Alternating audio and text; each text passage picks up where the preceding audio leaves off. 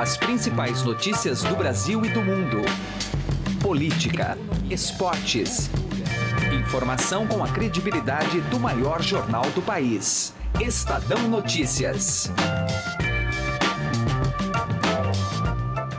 Olá, eu sou Emanuel Bonfim e está começando a partir de agora mais uma edição do Estadão Notícias, nosso podcast com análises, entrevistas e informações sobre os temas mais importantes do momento no Brasil e no mundo. O fim de semana, mais uma vez, não foi de calmaria no governo Bolsonaro. Depois do presidente declarar que a cabeça de Joaquim Levy estava a prêmio, ainda no sábado, o presidente do BNDES pediu demissão no dia seguinte, no domingo. A nomeação do advogado Marcos Barbosa Pinto, que fez parte da gestão petista no BNDES, para o cargo de diretor de mercado de capitais do Banco de Fomento, foi o estopim da crise. É claro que há outros motivos que se somam à demissão, desde a própria participação de Levi no governo Dilma, passando por outras decisões técnicas que desagradaram até o ministro da Economia, Paulo Guedes. Fatos que são reforçados somente agora com a saída de Levi confirmada. Edição de hoje do podcast analisa o tema numa conversa com o editor de economia do Estadão, Alexandre Calais. No programa de hoje você vai ouvir a entrevista exclusiva com o ministro da Justiça Sérgio Moro ao Estadão. Ela foi feita pelos repórteres Fausto Macedo e Ricardo Brant. Nessa conversa em seu gabinete, o ex-juiz falou sobre os vazamentos de supostas conversas com procuradores da Lava Jato, prisão de Lula, indicação ao STF e pacote anticrime. Daqui a pouco a gente apresenta toda ela. Estadão Notícias é publicado de segunda a sexta-feira, sempre às 6 horas da manhã, e você pode nos seguir e assinar gratuitamente nas plataformas iTunes, Deezer, Spotify, Google Podcasts e qualquer agregador de podcasts. Seja bem-vindo e bem-vinda e boa audição. Estadão Notícias. Conheça o lado private da XP, que une a solidez financeira de uma marca global com o dinamismo de um family office. O resultado é uma experiência exclusiva acompanhada dos melhores profissionais de investimentos do mercado e na gestão de grandes fortunas para preservação e aumento do seu patrimônio. Conte com serviços de gestão ativa de patrimônio. Por aqui, nossos profissionais traduzem temas econômicos relevantes para produtos de investimento, oferecem o acompanhamento necessário para montar uma estratégia de planejamento sucessório e consideram o cenário global como base. Acesse xpprivate.com.br. Estadão Notícias. A gente vai analisar esse caso envolvendo a demissão de Joaquim Levi do BNDES, né, o pedido de demissão do Joaquim Levi, consumado neste domingo, conversando a partir de agora com o editor de economia do Estadão, Alexandre Calais. Tudo bem, Calais? Obrigado por nos atender. Tudo bem, Manuel.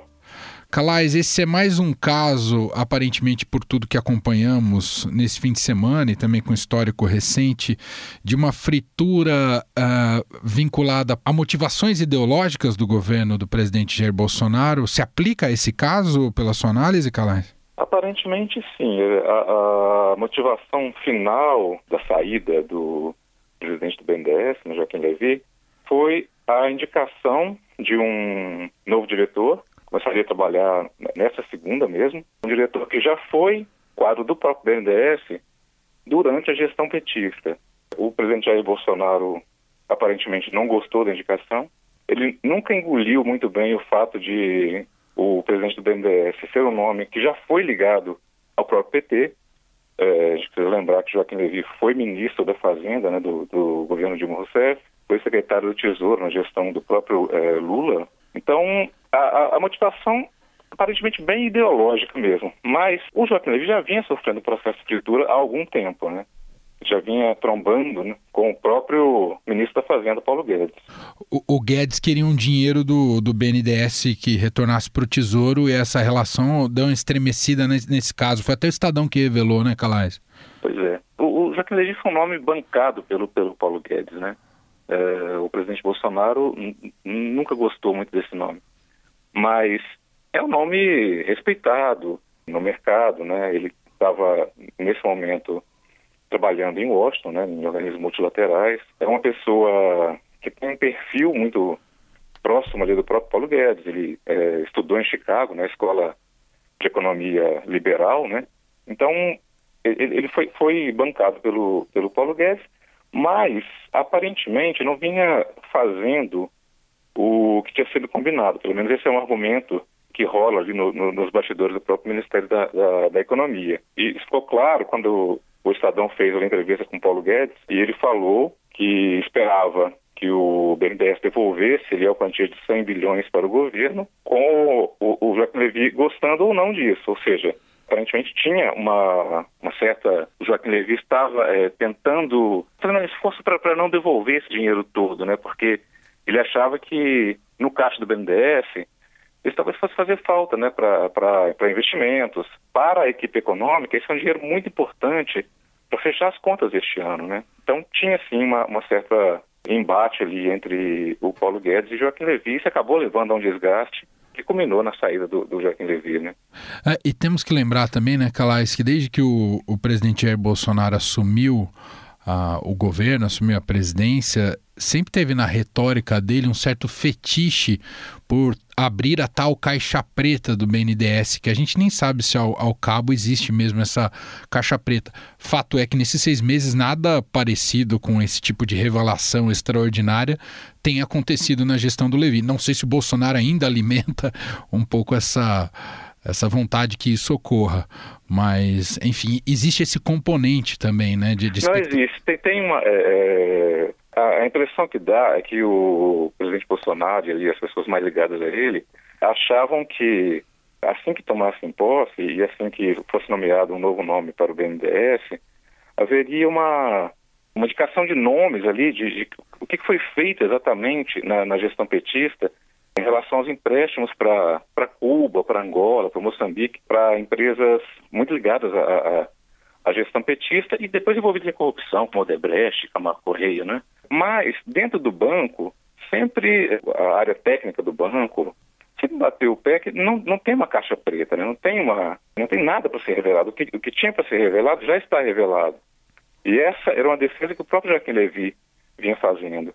Isso, acho que não era exatamente isso que, que a gestão Bolsonaro esperava né, do, do presidente do banco.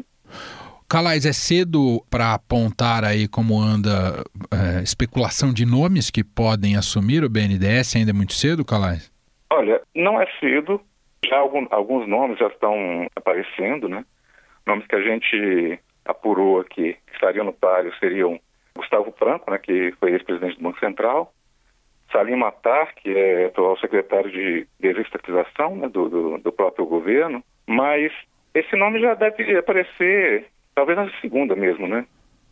Perfeito. E por falar o que podemos esperar ao longo desse dia, o, o mercado financeiro deve oscilar bastante nessa segunda e deve reagir mal ou bem? Qual é a avaliação, hein, Calais? Olha, acredito que o mercado não deve reagir bem, né? É, já que Levy é um nome respeitado pelo mercado. O, o jeito, o jeito como a saída dele se deu não foi exatamente um, um jeito muito simples, né? foi bastante turbulento, né? Como tem sido, né, as, as saídas de, de, ministros e de, de nomes importantes do governo Bolsonaro. Então acredito que o mercado deve reagir mal. Provavelmente bolsa caindo, dólar subindo, mas acho que vai depender também do, do nome que vai ser, o, o, novo nome que vai ser indicado, né? Então, provavelmente será um dia bem turbulento, mas vamos ver como é que termina. E, e, quem define esse nome é o Paulo Guedes. Claro que ele vai buscar ali a autorização do Bolsonaro, mas é o Paulo Guedes o, o que vai apontar quem deve assumir, o Calais? Acredito que sim. Acredito que vai ser um nome saído ali do, do, do colete do Paulo Guedes, né? Perfeito. Alexandre Calais, editor de economia do Estadão, analisando com a gente a saída de Joaquim Levi, fato consumado neste fim de semana. Não tem fim de semana tranquilo com o governo Bolsonaro. Obrigado, viu, Calais? Valeu, até mais. Estadão Notícias.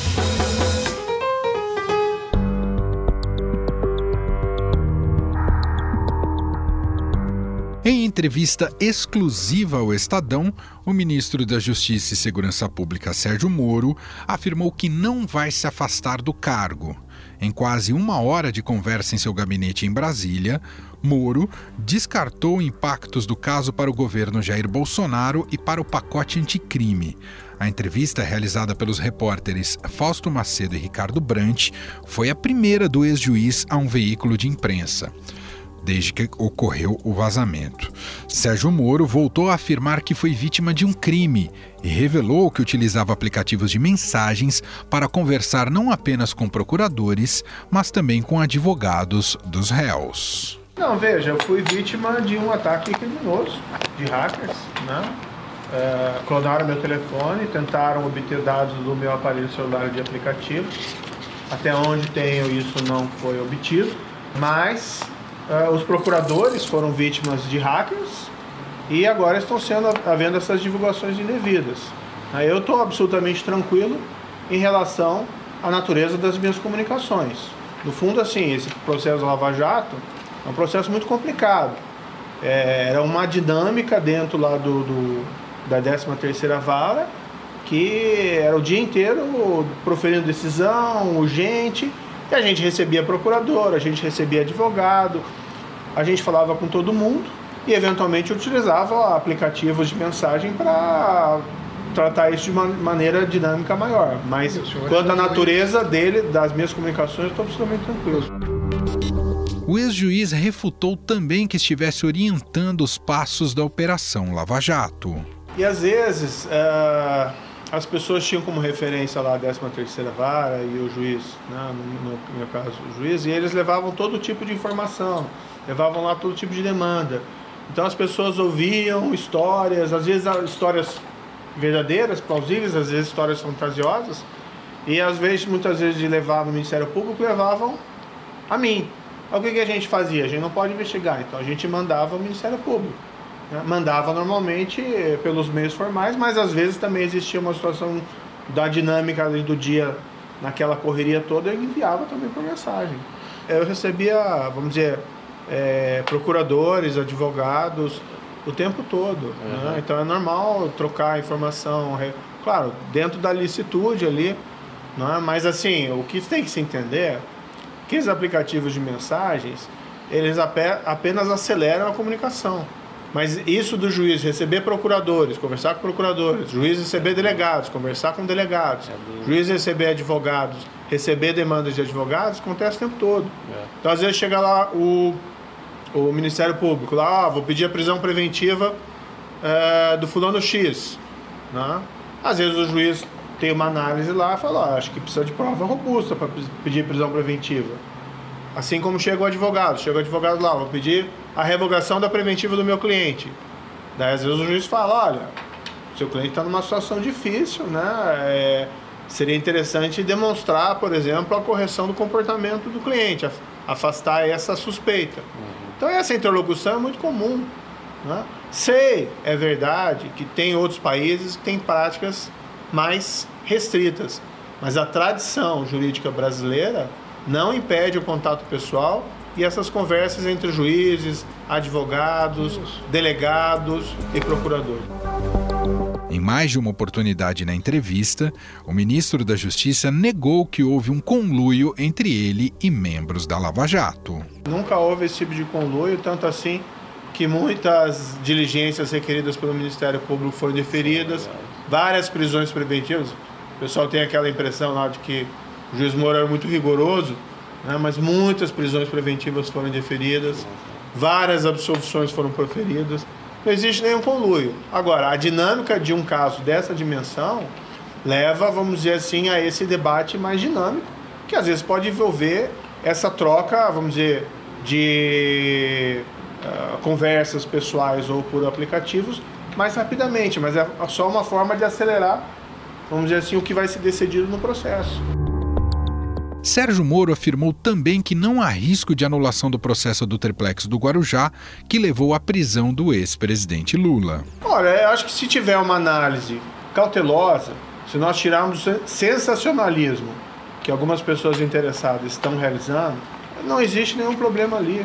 Foi um caso decidido com absoluta imparcialidade, com base nas provas, sem qualquer espécie de é, direcionamento, aconselhamento ou coisa que o valha. Uh, por exemplo, um dos episódios que falam lá que é uma, a mensagem minha mais delicada, né, que apareceu. Eu fico numa situação delicada porque eu não posso reconhecer a autenticidade dessas mensagens, porque, assim, em vez de eles apresentarem tudo, né, e que a gente possa verificar a integridade desse material, eles estão com essa ideia de apresentar paulatinamente. E eu não excluo a possibilidade de ser inseridos trechos né, modificados do que foi apresentado, porque eles não se dignaram sequer a apresentar o material a autoridades independentes para verificação. Mas assim, a mensagem que diz que é mais ligada em relação a mim, o que, que é? É uma notícia crime. Alguém informa que tem informações relevantes sobre crimes e eu repasso isso ao Ministério Público. Isso está previsto expressamente no Código de Processo Penal. Salvo engano, aqui artigo 40, no artigo 7 da Lei da Ação Civil Pública, também diz que quando o juiz tiver conhecimento de fato que pode constituir crime ou improbidade administrativa, ele comunica ao Ministério Público. Então é basicamente isso. Eu recebi e, e repassei, porque eu não posso fazer essa investigação. O ex-juiz garante que informações relevantes aos processos eram passadas, independentemente se eram a favor ou contra a defesa dos réus da Lava Jato. Chegavam muitas informações, né? Aquilo lá tinha virado uma caixa de ressonância pela publicidade das informações. Então tudo que a gente chegava, tudo que chegava que era relevante, ou a gente caminhava para a polícia ou para o Ministério Público. Seja lá se a prova, se a informação eventualmente beneficiasse defesa ou acusação. O que importa ali é, vamos dizer assim, a, a, o descobrimento da verdade. Para ser muito franco, essas notícias, crimes chegavam. Eu ia, ia, dizer dia sim, dia não, mas seria mentira. Chegava toda hora. Né? No mesmo dia, chegava toda hora. O que tem que fazer o juiz? Ele tem que transmitir isso para frente. O ministro da Justiça não reconhece a autenticidade das mensagens e desafiou a divulgação completa do material. Esses, essas invasões criminosas dos dispositivos dos procuradores e a tentativa de invasão do meu, eles, até onde eu tenho presente, não, resgat, não conseguiram pegar o conteúdo do meu Telegram. Poderiam pegar, não tem problema nenhum quanto a isso, uhum. mas não conseguiram pegar, porque eu não estou no Telegram. Né? É, eu não tenho essas mensagens.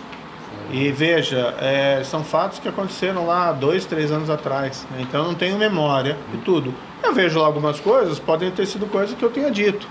Né?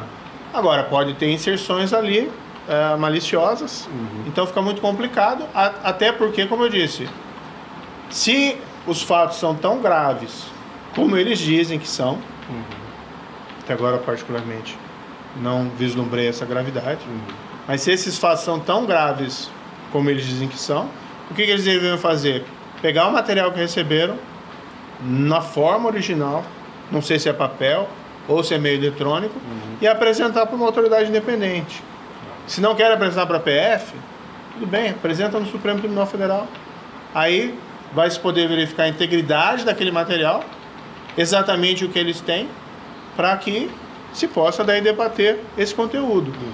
Agora, do contrário, fica a possibilidade, é, vamos dizer, eu fico impossibilitado de poder fazer afirmações, porque eu não tenho material, e por outro lado, eu reconheço a autenticidade de alguma coisa e amanhã me aparece outra adulterada. Né? É, eu vi algum. Eu não posso dizer que tem adulteração, porque eu precisava, às vezes precisava ter acesso ao material original. Né? Alguns diálogos, algumas mensagens lá me causam bastante estranheza. Eu não sei, por exemplo, como é que, como é que atribuíram uh, aquelas mensagens a Moro. Da onde que veio isso, esse Moro?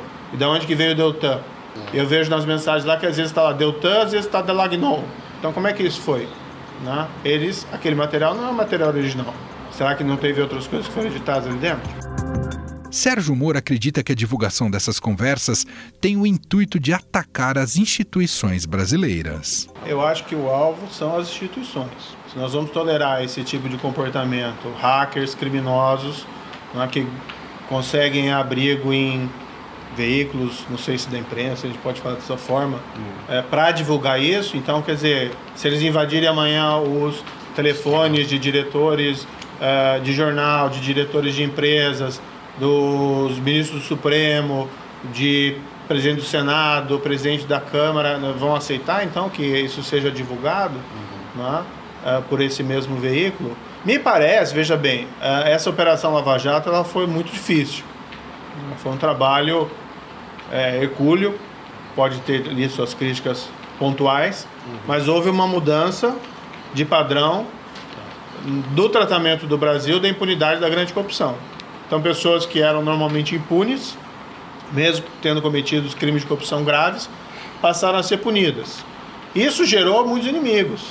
Né? Tem muita gente que é contrária à operação e quer fazer tudo para acabar com a operação. E conseguiram, aparentemente, aí, é, vamos dizer assim, gerar todo um sensacionalismo com base em ataque, ataques criminosos de hackers. Mas eu acho que, é, olhando mais a fundo, o alvo são as instituições. O ex-juiz, mais uma vez, garante que não vê riscos na anulação de processos da Lava Jato que foram tocados por ele. Acho que é muito sensacionalismo né, em cima desses elementos e falta uma análise mais cautelosa. Uh, se nós formos analisar uh, o que mesmo que saiu, né, até mencionei lá, não vi nada demais naquelas situações. Ah. Embora, como disse, não tem condições de reconhecer a autenticidade daquilo. Ah. Aí não se sabe que tipo de adulteração pode vir aí no futuro em relação a isso.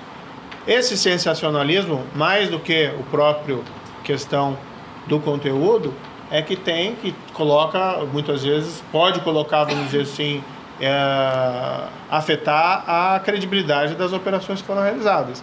Mas aquilo foi todo um trabalho sério, como disse, difícil, né? não foi feito sem um custo pessoal, tá? Uh, e eu não digo só meu aqui, mas digo de todos aqueles que estiverem envolvidos. E não foi feito também sem um custo da própria sociedade. Né? A sociedade foi às ruas, a sociedade apoiou aquela pauta anticorrupção, como continua apoiando. Né? Então, assim, qual que é exatamente o objetivo dessas pessoas, né? desses uh, hackers criminosos? Sérgio Moro garante que não pensa em se afastar do cargo, por entender que não há irregularidades no material apresentado. Não, olha, eu me afastaria se houvesse uma situação que eh, levasse à conclusão de que tem havido um comportamento impróprio da minha parte. Ah, eu acho que é o contrário. Agora estou numa outra situação. Estou como ministro da Justiça, não mais como juiz. Mas tudo que eu fiz naquele período foi resultado de um trabalho difícil. Né? E nós sempre agimos ali conforme a lei, estritamente conforme a lei. Qualquer situação ali, é, despido, sensacionalismo, está dentro da legalidade. Conversar com procuradores, conversar com advogados, né? isso é absolutamente normal. O ministro da Justiça garante que sente apoiado pelo presidente Jair Bolsonaro e pela sociedade. Sim, desde o início, desde o início o presidente me apoiou. Agora, vamos colocar assim, é, esse foi um trabalho realizado enquanto eu não era ministro. Né? Então não é responsabilidade do atual governo. Agora, o presidente reconhece é, e já deu demonstrações públicas nesse sentido, né, é, de que não tem ali, não se vislumbra uma normalidade que se coloque uh, em xeque a minha honestidade. Temos recebido muitas manifestações de apoio, uhum. né, seja de populares, pessoas comuns, de, de autoridades. É, agora, existe um sensacionalismo que às vezes manipula, tenta manipular a opinião pública. Né? É, pessoas que se servem, por exemplo, de meios criminosos para obter essas informações e, e, nos, e nos atacar, e outras pessoas que não têm, vamos dizer assim, não veem um problema é, ético em utilizar esse tipo de informação e fazer sensacionalismo em cima. Né? Por que, que não apresenta desde logo tudo? Né? Se tem irregularidade mesmo, tão grave, apresenta tudo para uma autoridade independente que vai verificar a integridade do material. Né? Aí, sim, se a ideia então é contribuir né, para fazer justiça, então vamos agir dessa forma, da forma correta, e não dessa, com esses mecanismos aí escuros. Sérgio Moro irá ao Senado no dia 19 para dar explicações sobre as mensagens vazadas. O ex-juiz se disse tranquilo em relação a isso. Olha, me coloquei à disposição para esclarecer, né? Eu não tenho nenhum receio do conteúdo, é, de mensagens que eu tenha eventualmente enviado ou recebido durante toda a minha carreira profissional. Acho elas sempre, sempre me pautei pela legalidade, né? Ah, e estou me colocando à disposição para esclarecer no que eu posso. O ministro da Justiça diz que, apesar do ocorrido, não pretende incluir um capítulo sobre hackers no pacote anticrime. Eu acho que é uma necessidade, não vou colocar no pacote anticrime agora, não quero misturar essas coisas. Né? mas há uma necessidade de rever a legislação brasileira. Falava sobre isso até ontem com o deputado Celso Somano, que a legislação brasileira é muito branda, e esse também é, é a opinião dele, é muito branda em relação a essas invasões clandestinas de aparelhos eletrônicos. Né? Hoje as pessoas se comunicam muito através desses meios eletrônicos. Nós temos que proteger essas comunicações contra intromissões criminosas, como foi esse caso. É diferente, evidentemente, de uma obter uma autorização judicial para acessar esse conteúdo, porque isso serve de um propósito de investigação. Mas em relação a intromissões criminosas, nós temos que proteger, eu não digo as autoridades, temos que proteger todas as pessoas. Né? Porque o que se faz muitas vezes é roubar dados de cartão de crédito, roubar informações privadas, muitas vezes para se vazar na imprensa. E nesse caso aqui existe uma particularidade que é um verdadeiro ataque às instituições. Sérgio Moro não acredita que os vazamentos possam contaminar a tramitação do pacote anticrime. Acho que são coisas diferentes. Né? Nós temos conversado muito com os parlamentares da necessidade desse pacote. Tem pontos importantes. Eu acho que nós estamos tendo um bom apoio parlamentar, inclusive do presidente lá da, da casa, Rodrigo Maia. Uh, mas, como desde o início do ano foi colocado, existe um foco principal do governo que é a nova Previdência. Né? E algum receio, a meu ver, que não é fundado, de que uma discussão do pacote pudesse afetar de alguma maneira a, a questão da Previdência. Então, nós estamos respeitando a prioridade da Previdência, estamos sendo pacientes, né? mas eu acredito que ele vai ser votado. Espero que seja aprovado Hoje não é só um projeto meu, foi uma unificação num projeto feito aqui no âmbito do Ministério da Justiça, juntamente com uma comissão de juristas do ministro Alexandre Moraes. Então acho que os parlamentares vão reconhecer o valor intrínseco das medidas ali propostas, independentemente de questões outras. Ministro da Justiça também não acredita que o caso possa ser usado pelo STF para mudar o entendimento em relação à prisão em segunda instância e à lei de abuso de autoridade. São questões, questões independentes. Eu não acredito que o Supremo vá ter qualquer alteração em relação, em decorrência desse fato. E quanto ao Congresso, também parece que não. Agora é importante que todos esses assuntos sejam discutidos a fundo é, e evitar, vamos dizer, que questões paralelas possam comprometer a qualidade dos debates parlamentares. Sobre o diálogo que teria ocorrido quando foi divulgado os áudios dos ex-presidentes Lula e Dilma Rousseff, Sérgio Moro diz que não vê motivo para celeuma. Isso que foi dito na época dos fatos, lá em 2016, retomando, houve uma posição da polícia requerendo levantamento de sigilo, houve uma posição do Ministério Público requerendo levantamento do sigilo e houve uma posição minha, uma decisão que eu tomei de levantar o sigilo. O que houve foi basicamente isso. É, se isso foi tratado em mensagens ali, teria sido tratado dessa forma. Ó, estou requerendo lá o levantamento do sigilo. Estou deferindo o levantamento do sigilo. Porque havia uma dinâmica, era um fato importante, quanto ao levantamento ou não desse sigilo. Mas não tem nenhum comprometimento ali de imparcialidade. Não, não eu não vejo ali o, o motivo da celeuma. O ministro da Justiça acredita que os ataques feitos a ele, após divulgação das mensagens, têm um viés político-ideológico. Me parece muito claro que existe um viés político-partidário na divulgação dessas mensagens e na utilização delas. Uma passa pela soltura de um condenado por corrupção, que é o ex-presidente Lula, uma pena, em mais de uma instância ele foi condenado por mais de um juiz mesmo de primeira instância. É, eu sempre disse assim com muita clareza que para mim é muito triste ter proferido essa decisão. É, isso me trouxe um grande peso pessoal. Né? Constantemente continuo sendo atacado por ter apenas cumprido o meu dever. E acho triste a figura de um ex-presidente preso. Mas é era o que a lei determinava, eram que as provas ali revelavam o envolvimento dele no crime. Eu não vejo como uma coisa uma questão tem a ver com a outra. Até porque, se esses, ainda que esses diálogos sejam autênticos, que a gente teria que esperar a apresentação ali do material, eu não vi ali, pelo menos no que foi repassado, nenhuma manipulação de prova, né? nenhum é, viés políticos nas mensagens que me foram atribuídas. Precisava saber, né, isso é importante, como que atribuíram aquelas mensagens ao meu nome. Tem situações ali, eu vi mensagem lá, começa caros. Depois Sim, eu apareço respondendo. Né? Eu, ué, como é, que, como é que pode ser?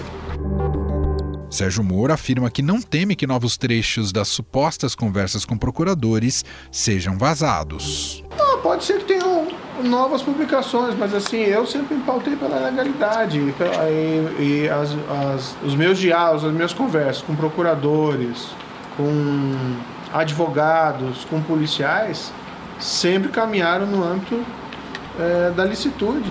Não tem nada ali fora sensacionalismo barato ministro da Justiça Sérgio Moro garante que não está pensando em uma possível indicação ao STF e se o caso pode prejudicar essa intenção. É, eu nem penso nisso, e, né? Isso, independentemente dessa questão de, dessa semana, é, sempre que foi colocada essa questão da vaga no Supremo, eu tenho um grande respeito pelo ministro Supremo. Né? Não tem vaga no momento.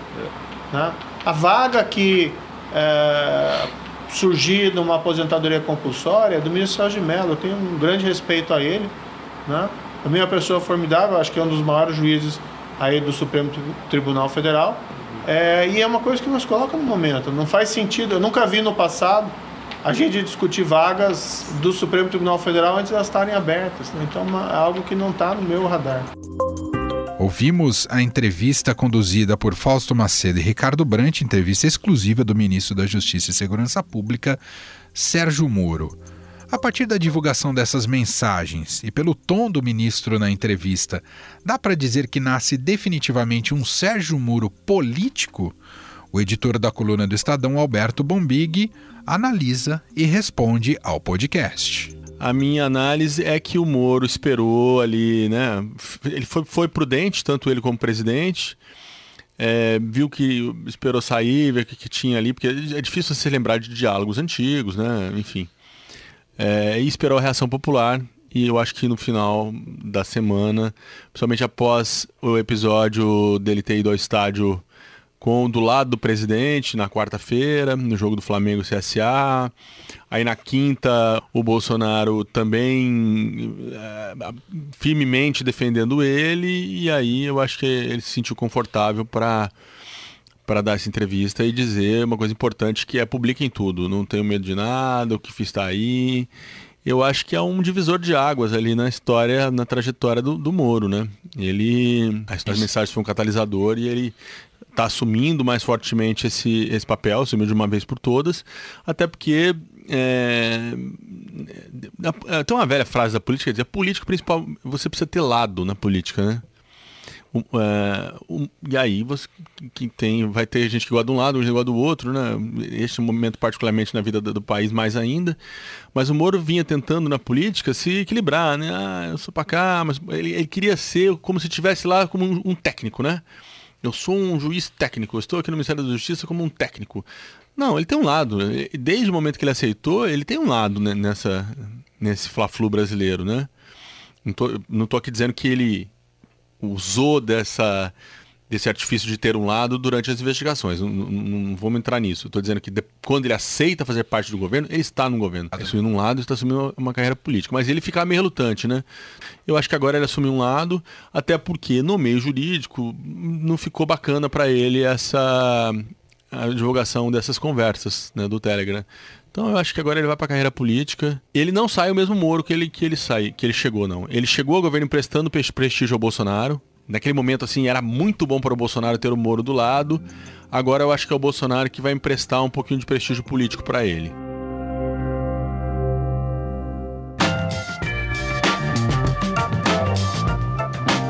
O Estadão Notícias desta segunda-feira vai ficando por aqui. Contou com a apresentação minha, Emanuel Bonfim, produção de Gustavo Lopes e montagem de Nelson Volter. O diretor de jornalismo do Grupo Estado é João Fábio Caminoto. Mande seu comentário e sugestão para o e-mail podcast@estadão.com. Um abraço para você e até mais. Estadão Notícias.